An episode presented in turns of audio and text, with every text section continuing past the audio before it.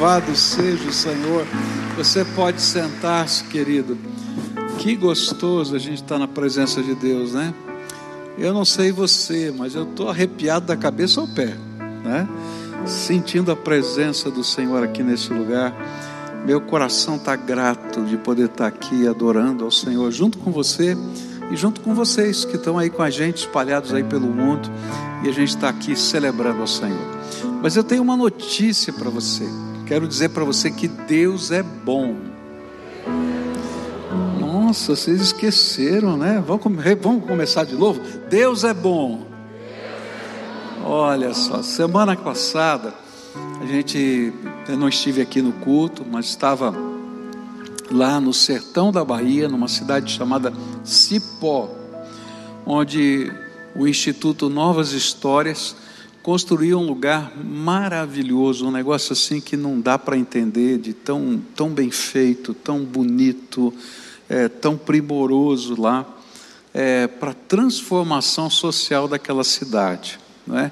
E esse instituto, que é dirigido por um irmão, membro da nossa igreja, ele fez um convênio com a nossa igreja, e a nossa igreja então participa de toda a parte espiritual daquele, daquele projeto.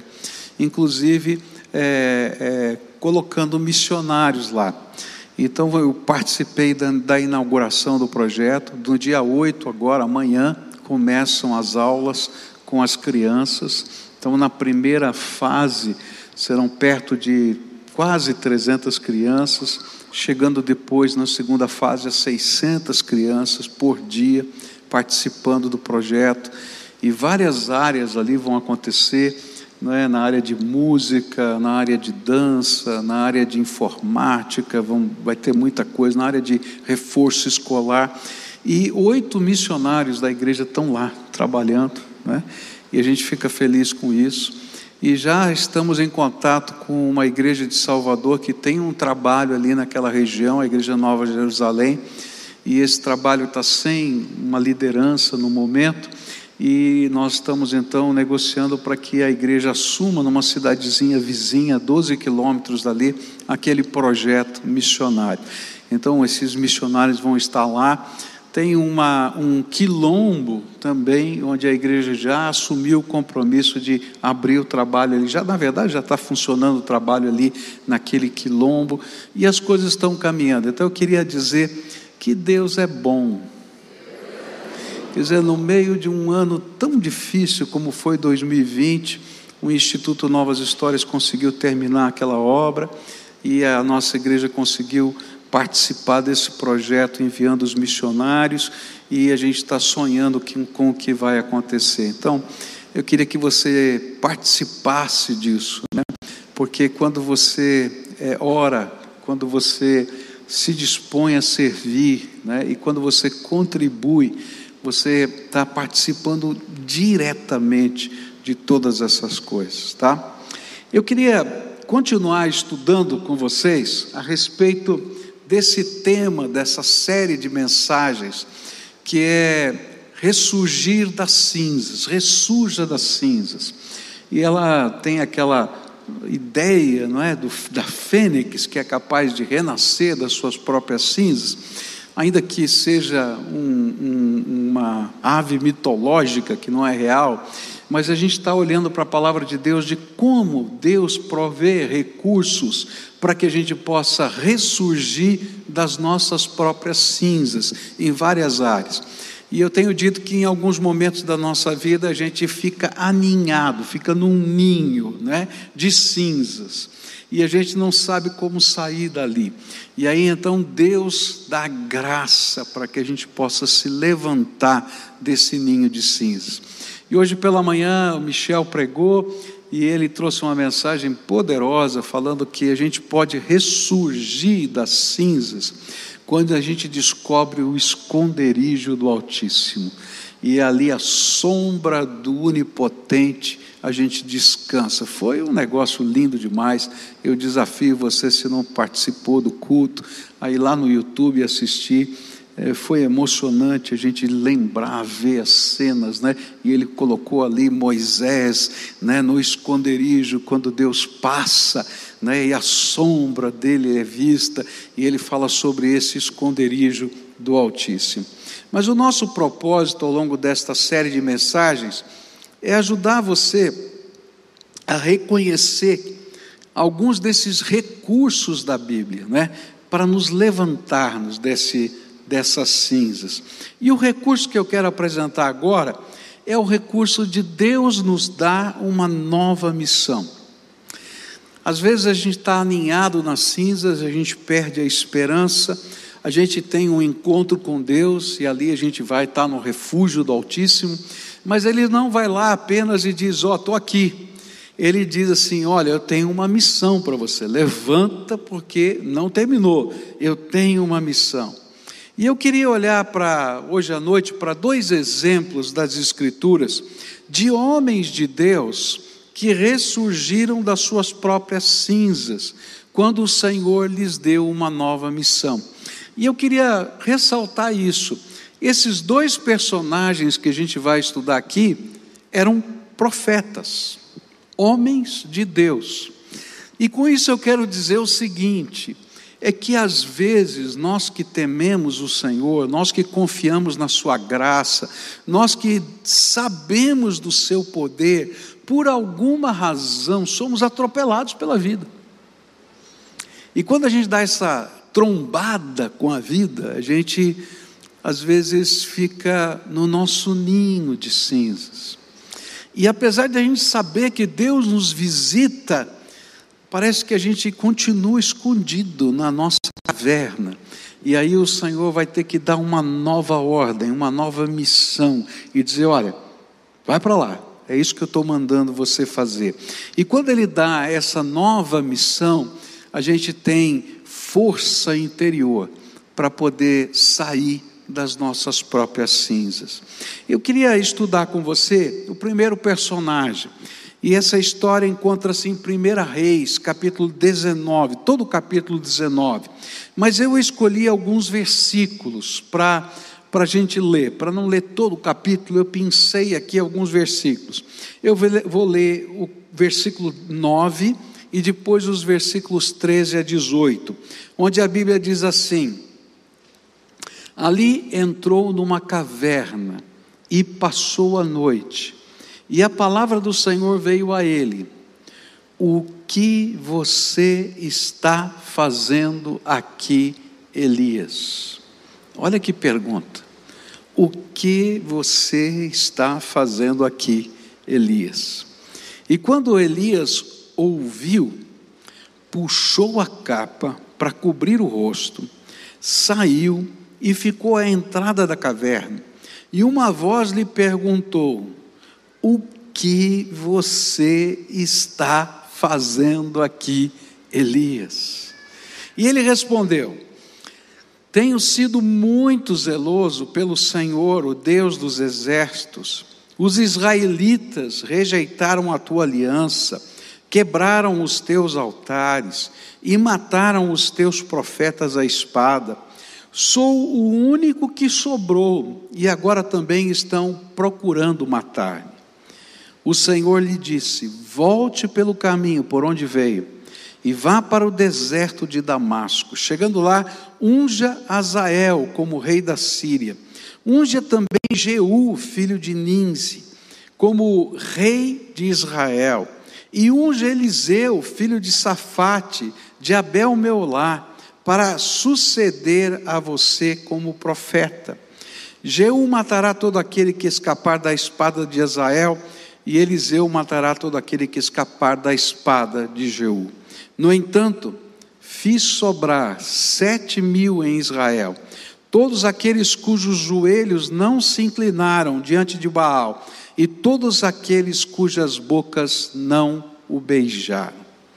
Pai querido, em nome de Jesus, o teu filho, que nós estamos reunidos nesse santo lugar, e que bom, Pai, é saber que a tua presença já está permeando aqui as nossas vidas. E nesse momento eu quero te pedir, fala conosco, toca o nosso coração, revela a tua verdade, a tua vontade para cada um de nós. É aquilo que eu oro em nome de Jesus. Amém e amém. Quando nós lemos o capítulo 19 de 1 Reis, nós vamos perceber que Elias primeiro foi para o deserto e depois ele se escondeu numa caverna. E nesses dois lugares Elias se aninhou nas suas próprias cinzas. E ele fez isso como quem se sentia derrotado. Esse era o sentimento de Elias. Eu estou derrotado eu sou uma pessoa derrotada. E você vai me perguntar, mas Elias, aquele grande profeta, se sentia derrotado? É verdade, é isso que a Bíblia está tentando mostrar para a gente. Ele se sentiu derrotado. Por quê? Porque durante toda a sua vida ele havia trabalhado para uma missão levar o povo de Israel a uma conversão verdadeira. Esse era o sonho daquele profeta. Ele estava vendo aquele povo envolvido na idolatria, envolvido em tantos sincretismos religiosos, em misturas de religião, e que tinha se perdido da vontade de Deus. E ele então foi cheio do Espírito para ser aquele profeta que confrontava e que dizia: Olha, vocês precisam se converter. E depois dele ter derrotado os profetas de Baal, ele imaginou: agora todo mundo vai se converter. E parecia que todos tinham se convertido. Mas quando ele recebeu aquela mensagem da rainha Jezabel, de que ele seria morto e que, na verdade, nada tinha mudado de fato as coisas continuavam iguais. Tinha um rei que estava trabalhando contra a pregação desse, dessa mensagem e que induzia o povo ao erro. Havia uma rainha que se via como quase como uma profetisa do mal. E não havia lugar para um profeta de Deus na terra. Então veio um sentimento de derrota no coração de Elias. Eu imagino, aqui não está na Bíblia, tá? Mas se eu tivesse conversando com Elias agora, eu acho que ele diria para mim assim: olha, sabe o que eu senti? Eu investi a minha vida inteira em um projeto, mas este é um projeto perdido, nada mudou, e eu creio que nunca nada vai mudar. E então, por que continuar lutando? é melhor desistir, é melhor sair de cena. E quem sabe, melhor seja morrer. Eu acho que era isso que estava no coração de Elias. E o interessante é que as várias visitações do Senhor foram processos preparatórios para que ele saísse da sua caverna emocional. Então o Senhor mandou o anjo alimentá-lo, o anjo mandou ele ir encontrar Deus no Monte Sinai, ele vai até aquele lugar, o Senhor se manifesta de muitas maneiras, mas parece que nada chega no coração do profeta, ele continua estagnado. Eu já tenho visto algumas pessoas assim, que diante de problemas que demoram muito, de situações difíceis, às vezes dentro da, da família, às vezes nos relacionamentos entre pais e filhos, filhos e pais, é, entre questões financeiras que parecem ser complicadas demais, eles estão se sentindo como Elias. Olha, eu não sei, eu imaginava, eu, eu queria, eu estou tentando, mas eu não consigo mais. E aí a gente se aninha no nosso ninho de cinzas, na nossa caverna emocional, sentimental, profissional. A gente fica lá no cantinho da gente. Mas foi decisivo na vida de Elias o Senhor dar a ele uma nova missão um novo propósito específico, ao mesmo tempo em que lhe revelava que nem tudo na sua primeira missão tinha sido perdido, porque sete mil pessoas se converteram na antiga missão de Elias. Alguns anos atrás, a gente ouviu aqui um testemunho num missionário, é, de, um, de um missionário brasileiro que é, deu a sua vida nas tribos indígenas, né? Gunther Carlos Krieger. Um homem de Deus, um homem simples, traduziu o Novo Testamento para a língua xerente. Para poder traduzir o Novo Testamento para a língua xerente, eles tiveram que desenvolver uma gramática xerente, porque não existia. Depois tiveram que alfabetizar os índios em português e em xerente. Tá? E esse foi o trabalho da vida dele. E eu me lembro que ele já estava no final de carreira, e ele disse para a gente aqui num culto: ele disse assim, Olha, houve um momento na minha vida, quando eu estava chegando no final da minha carreira, que eu comecei a me sentir mal, porque durante 36 anos de ministério, junto àqueles índios, fazendo todo esse trabalho, eu tinha 36 convertidos, de todos os índios xerentes. E aí eu fiquei pensando, eu dei a minha vida por esse projeto, só alcancei 36 pessoas. Mas ele já estava chegando no ano 39 ou 40 do seu ministério, quando ele pregou aqui, e ele disse assim: Mas nesses últimos anos, algo tremendo aconteceu os índios começaram a ler a Bíblia, que a gente tinha traduzido, e aqueles 36 começaram a pregar a palavra de Deus, e agora centenas de índios xerentes têm se convertido. Eu acho que se ele tivesse pensado com 36 anos de ministério, eu acho que lá no sentimento dele era: será que valeu a pena eu investir a minha vida? Será que não está na hora de eu entrar na minha caverna e me esconder no meu cantinho?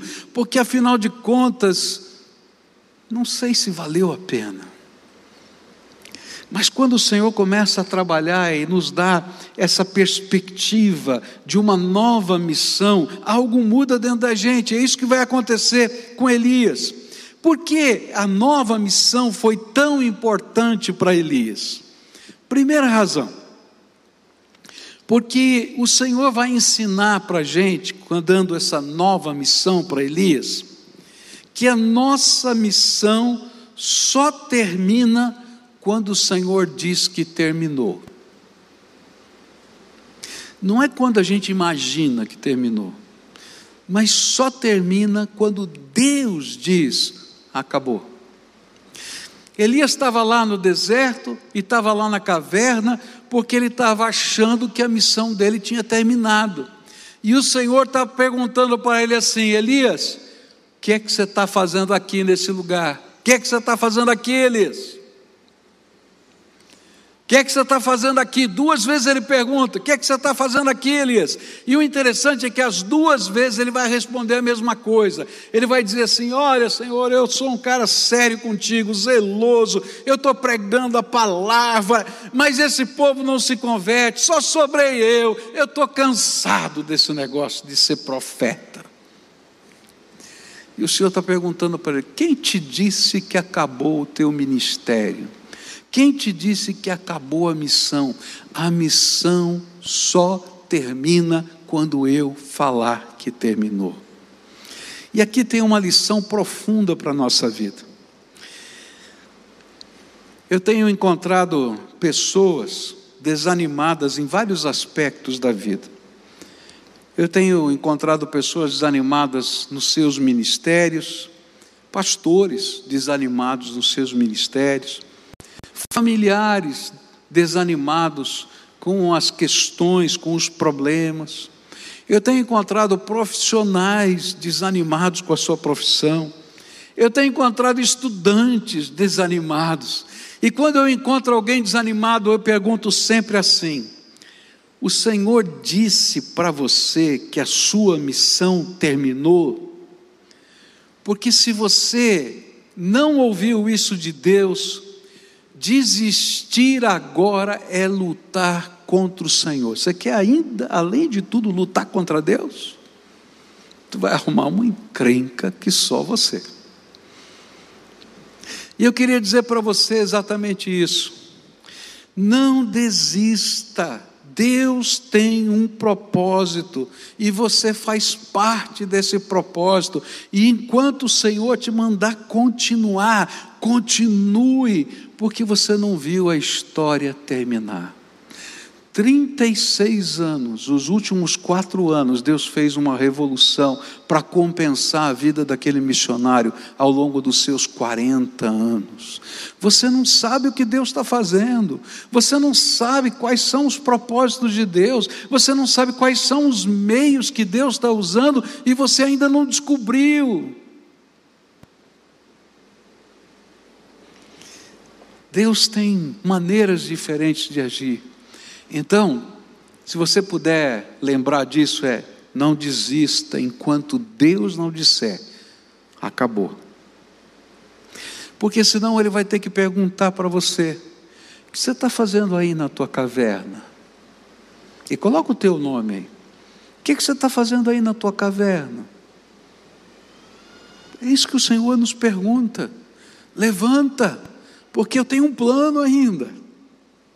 Segunda coisa que esse texto vai colocar para a gente.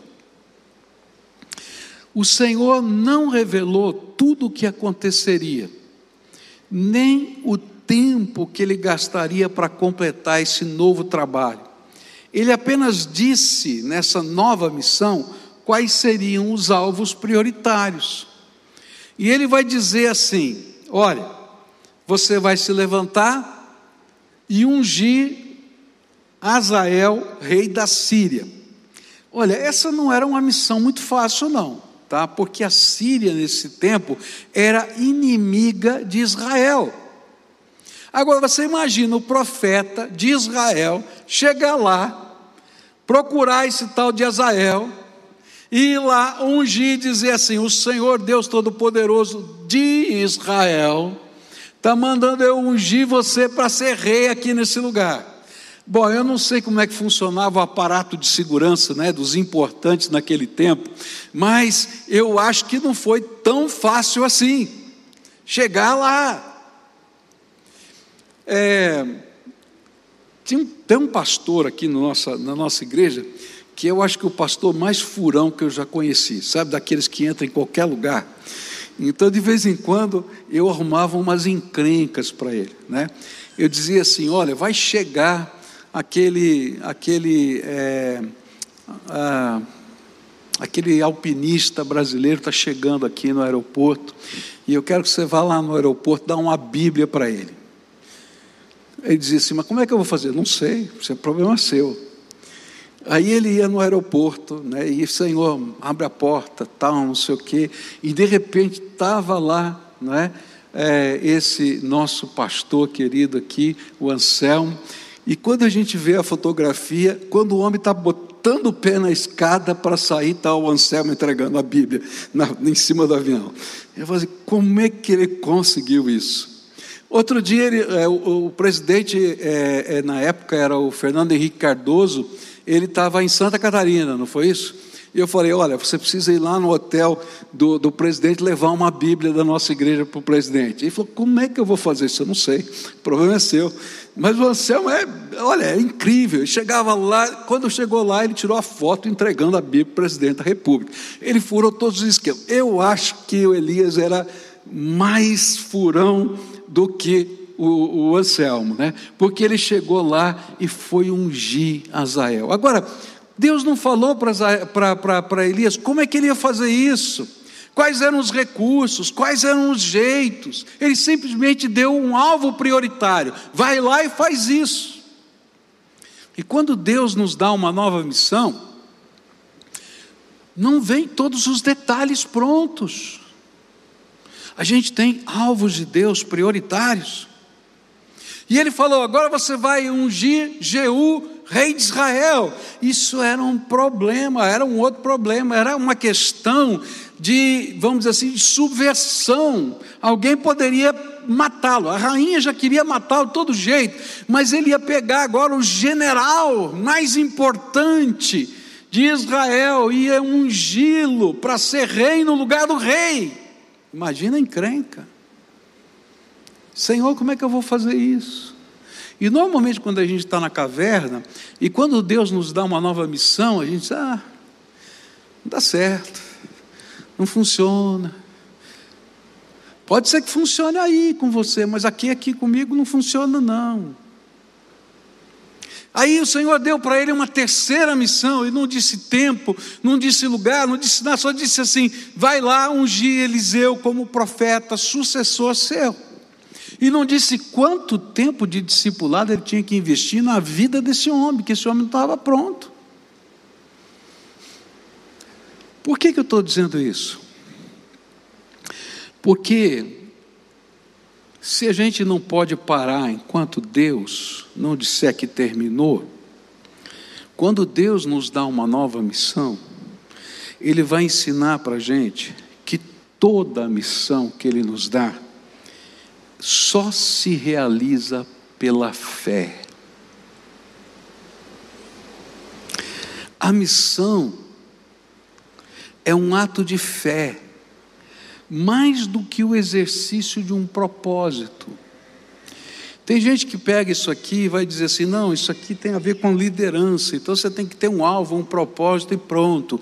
E aí você vai correr. Não, queridos, é mais do que isso. A missão de Deus é um empoderamento da fé na nossa vida. Eu creio que Deus me deu aquela missão, e é em nome do Senhor dos Exércitos que eu vou lá.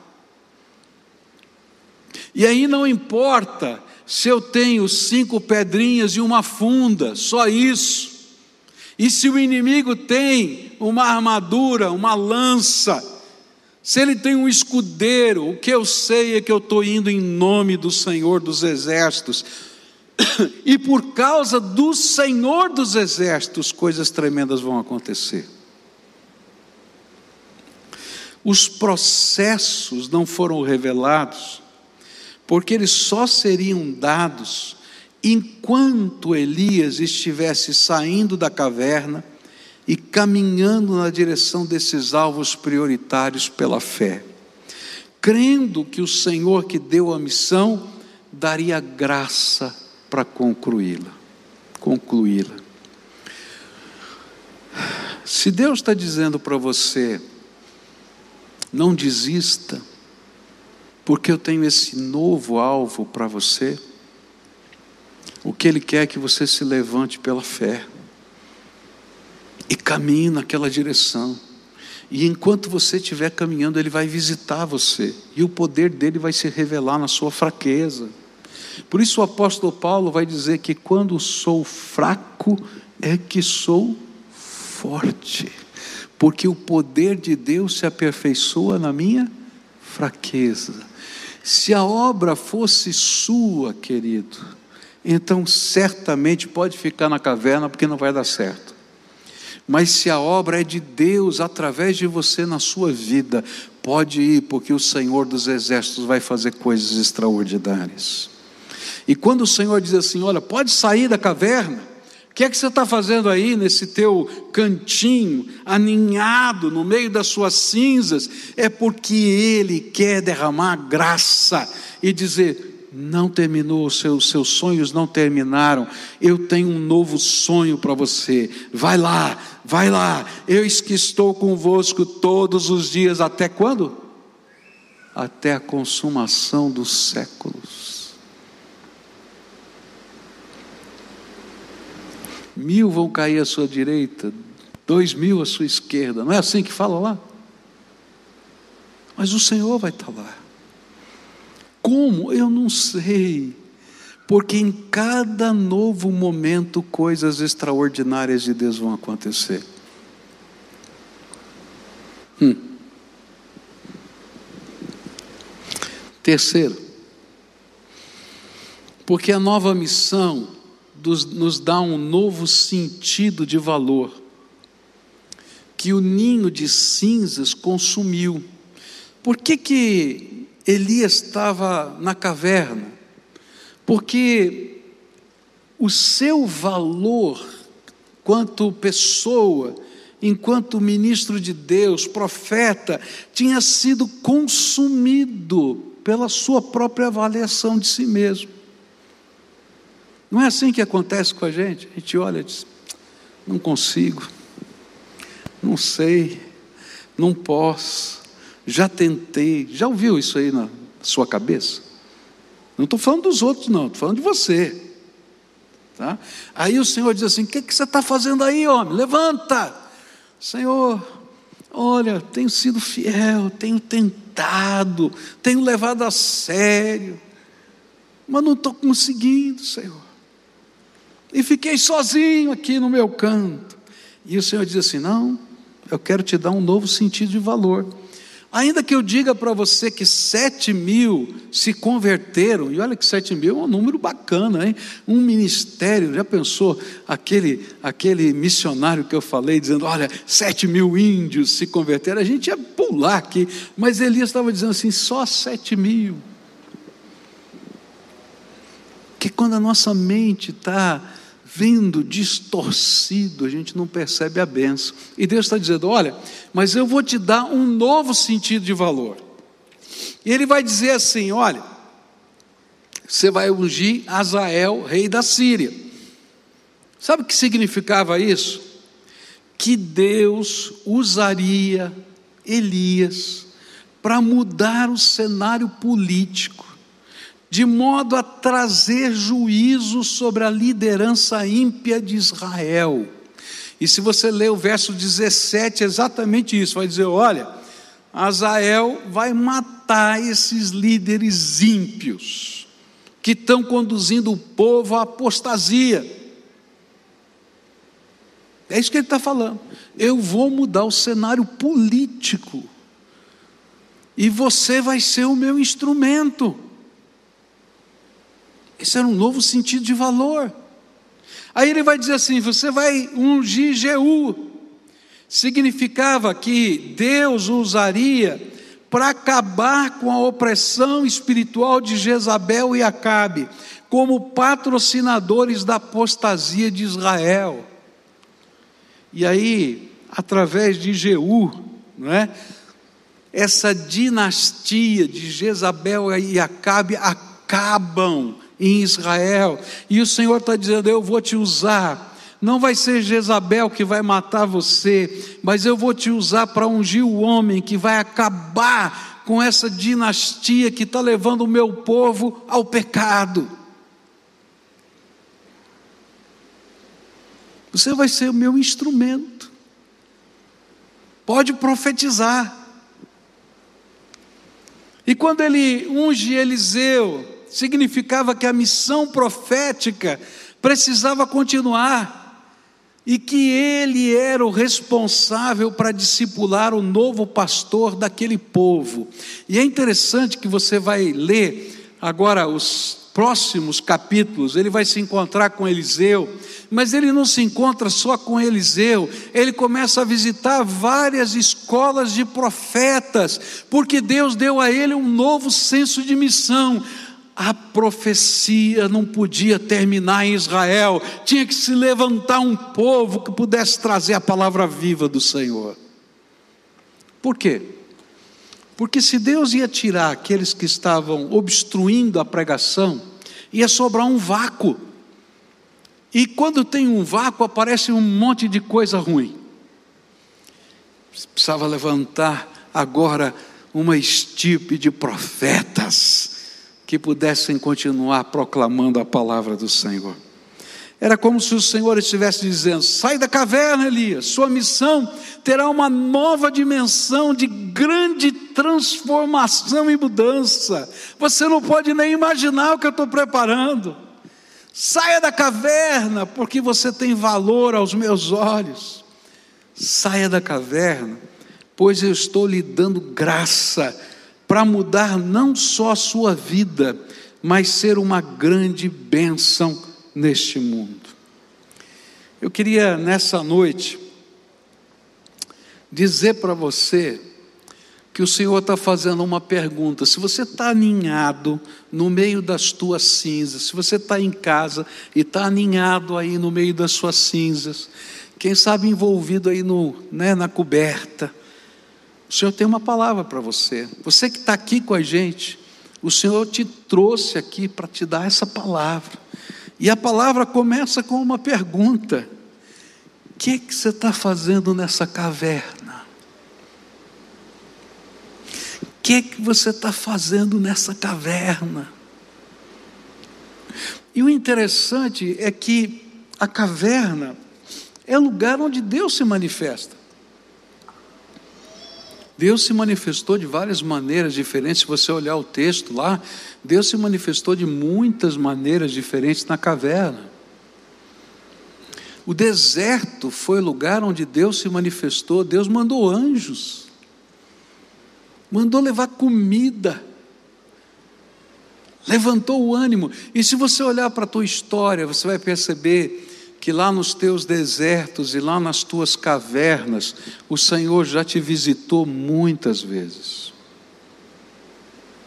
E Ele já manifestou a graça dele, e você já teve encontros com Ele. Mas parece que a caverna é um estado de espírito. A gente está aninhado nas cinzas. E aí o Senhor tem que chegar para a gente e dizer assim: levanta, sai daí, porque eu tenho um novo propósito para você. A tua missão não terminou, vai lá. Vai lá. E sabe o que é tremendo? É que Deus não vai dar para você o como, quanto tempo vai levar, quais são os processos, Ele só vai dizer: Eu estou te dando esta direção e esse propósito, vai em meu nome. Você lembra do Anselmo? Quando a gente dizia para ele assim: tem que entregar a Bíblia para o presidente da República, tem que entregar a Bíblia para esse atleta que está chegando. Ele tomava aquilo como uma missão de Deus para a vida dele. Quando a gente mandou para acompanhar a, a seleção brasileira, ele não conseguia entrar na concentração, tinha muita gente que queria entrar. E ele ficava na porta pedindo: Senhor, Senhor me mandaste aqui, a minha igreja pagou a minha viagem para estar aqui. E sabe, coisas tão tremendas aconteceram que ele chegou até a voltar no mesmo avião quando eles ganharam a Copa do Mundo, porque o Senhor o colocou dentro do avião com eles.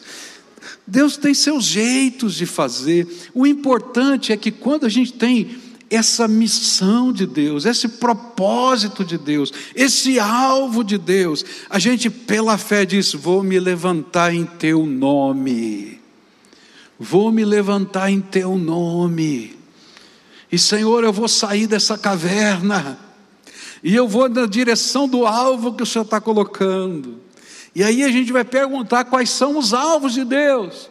E o Senhor vai dizer: olha, na tua casa você tem que reconstruir os relacionamentos. E sabe, às vezes a gente tem coisas que a gente não consegue lidar. Eu preguei algumas semanas atrás sobre perdão. Eu não consegui ler toda a mensagem, eu vou responder essa mensagem essa semana, mas eu li um trechinho dessa mensagem e, e uma pessoa me escreveu dizendo assim: eu, eu chorei a semana inteira com aquela mensagem. Como é que eu posso perdoar alguém que me fez tão mal? É verdade. Eu não sei como. Mas quando o Senhor nos dá um alvo, a gente se levanta em nome de Jesus e sai da caverna da gente. Porque se a gente continuar na caverna, a gente vai morrer naquela caverna. E aí o Senhor vai dar alvos. E eu vou dizer: Senhor, eu entendo que o Senhor está me dando esse alvo. Eu não sei como, mas eu vou em nome do Senhor dos Exércitos. Aí o Senhor vai dar algumas coisas malucas. Pega cinco pedrinhas, pega a tua funda, o teu estilingue, e vai porque eu vou te abençoar. Ou, como o Senhor disse através de um profeta numa batalha que estava perdida, cave cisternas. Senhor, cavar cisterna, nós não estamos com problema de água, nós estamos com problema de guerra, os inimigos vão vir para cá. E aí eles cavam as cisternas, brota água naquele lugar. E quando sai o sol, o sol bate naquela água e as pessoas, os inimigos de longe, veem o, o campo todo vermelho, que era o sol vermelho nascendo, e eles dizem: o campo está cheio de sangue. eles derrotaram os nossos aliados. E eles começam então a entrar em pânico, porque eles cavaram cisternas. Os jeitos de Deus são inusitados. A gente se levanta pela fé, crendo que o Todo-Poderoso vai fazer algo extraordinário, e a gente vai na direção dos alvos de Deus, não são os nossos alvos, os alvos de Deus. A gente dobra os joelhos e diz: Senhor, quais são os teus alvos? E Ele vai dizer: faz isso, e você se levanta em nome de Jesus e vai fazer isso.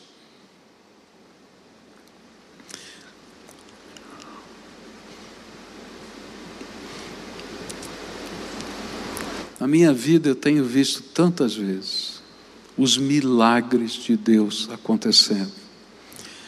E os milagres, queridos, nunca aconteceram porque eu tinha os meios, ou porque eu sabia todos os passos, mas porque Deus colocava uma palavra, e eu podia sair da minha caverna na direção do alvo de Deus, pela fé, e as coisas de Deus iam acontecendo. Nessa noite o Senhor quer restaurar a tua vida, querido, porque Ele quer que você lembre que a missão só termina quando Ele mandar. Então, se Ele não mandou, é você parar, é sinal de que você tem que cumprir o propósito de Deus e não desistir. E a minha palavra para você é: não desista em nome de Jesus. Você não sabe o que Deus vai fazer ainda porque Ele está abrindo os seus olhos para perceber quais são as prioridades, os alvos chaves que você precisa perseguir, e o Senhor vai mostrar para você. Por isso, não se descobre alvo-chave e prioridade olhando para trás.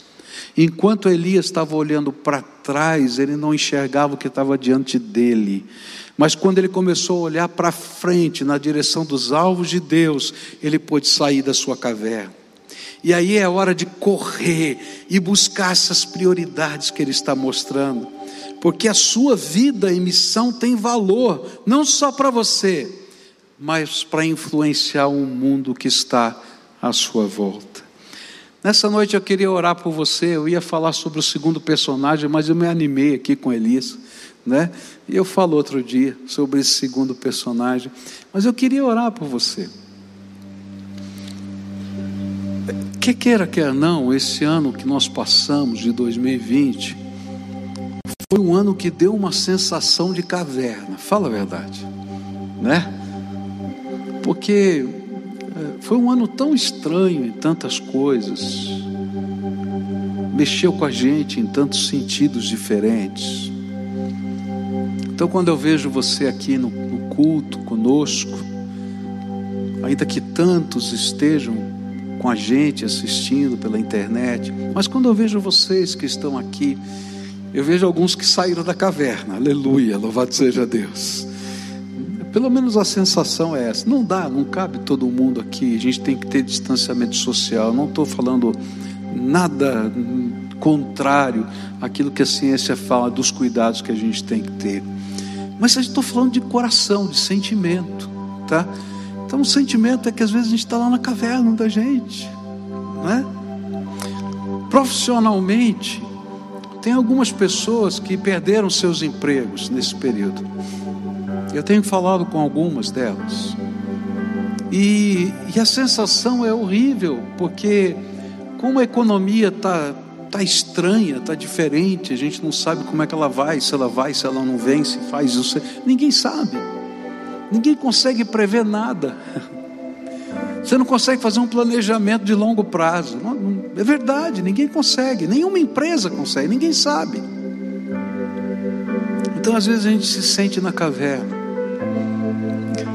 Mas uma coisa eu quero dizer para você: quando a gente entra no esconderijo do Altíssimo, e o Senhor nos revela a vontade dEle, a gente pode sair da caverna na direção desses alvos de Deus. Por quê? Porque o Deus Todo-Poderoso vai se revelar e abençoar a nossa vida. Então, nessa noite eu quero orar por você. Se você está se sentindo aprisionado na sua caverna emocional, espiritual, quem sabe, olhando para situações familiares, olhando para questões financeiras, para, para as questões é, de relacionamentos. Eu tenho visto muitos casais brigando. E às vezes brigando por coisa boba. Essa semana conversei com um casal, eles mesmos dando risada, falando assim: a gente brigou por causa de um pano de prato. Não, não estou tô, tô brincando. Eles mesmo deram risada. Falei assim, qual é o motivo grave? Não, não tinha nenhum motivo grave. Um estresse tão grande, não é? E o Senhor vai dizendo para a gente assim: o que você está fazendo aí? Na sua caverna emocional, sai para cá. Eu tenho algo maior para você. Enxerga o que eu quero fazer. Seja um abençoado de Deus e cumpra o teu propósito e a tua missão. Se hoje o Espírito Santo de Deus está falando com você e você quer receber essa visitação do Espírito, esse, esse empoderamento de uma visão, de uma perspectiva nova, de uma nova missão. Se você precisa desse novo senso de valor, hoje o Senhor quer te abençoar. E eu vou convidar você que está aqui conosco a ficar de pé aí no seu lugar para orar por você. Nós vamos orar juntos aqui. E se você está participando com a gente pela internet, pela televisão, pela, pelo podcast, pelos, pelo rádio, para o que você está fazendo agora. Se você puder se ajoelhar aí na sua casa, se ajoelha na presença de Deus.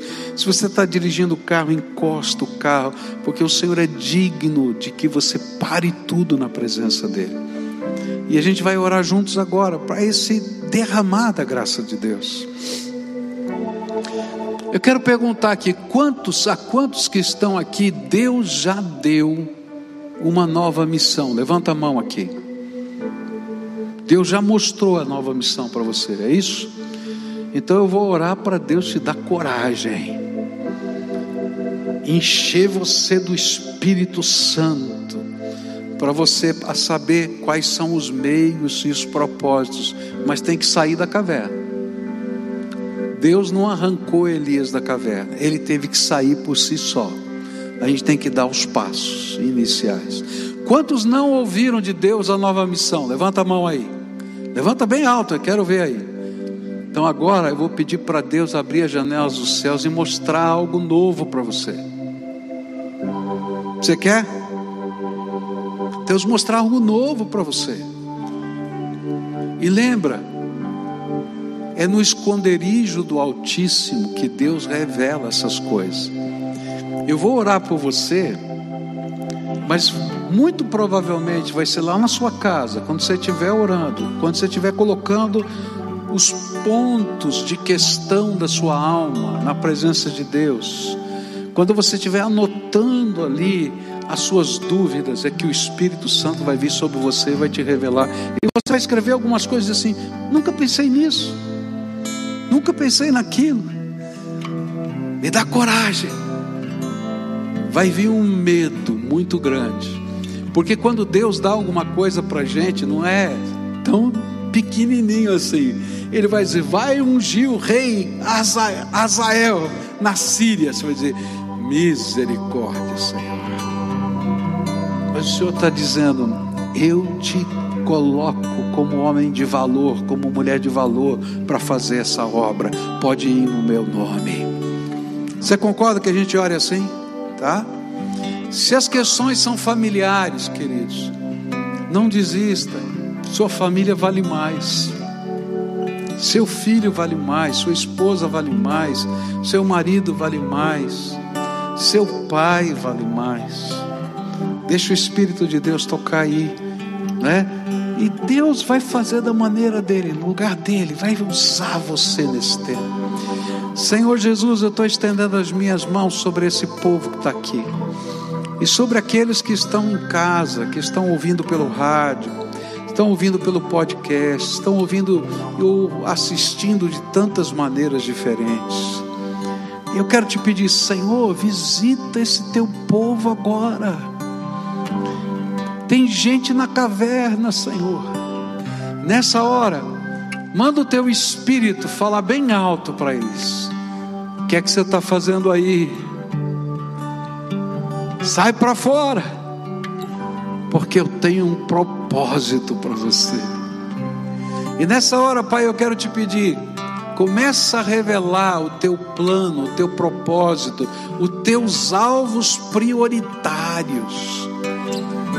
Senhor, mesmo que eles se assustem com o tamanho deles, mas revela. E Senhor, eu quero te pedir que o teu Espírito Santo dê fé, crença, coragem para eles darem os primeiros passos, na medida em que o Senhor revela o teu poder para que essas coisas aconteçam. Ó oh, Senhor, eu não sei como é que o Senhor vai fazer, porque o Senhor faz para que a glória seja só tua. Então revela o teu poder no meio do teu povo agora. E Pai, que nós saiamos das nossas cinzas, exultando, porque tu és o Deus vivo que habita no meio do teu povo. Abençoa o teu povo, abençoa o teu povo, abençoa, Senhor. Abençoa as casas, abençoa as famílias, abençoa os negócios, abençoa os recursos financeiros. Abre a porta, Senhor, de emprego para quem não tem emprego, Senhor. Abra, Senhor, a porta de sustento para quem não tem sustento, Senhor. Abre porta de perspectiva para quem não tem qualquer perspectiva, porque tu és o Deus Todo-Poderoso. Restaura-nos, Senhor, é aquilo que oramos em nome de Jesus. Amém e amém.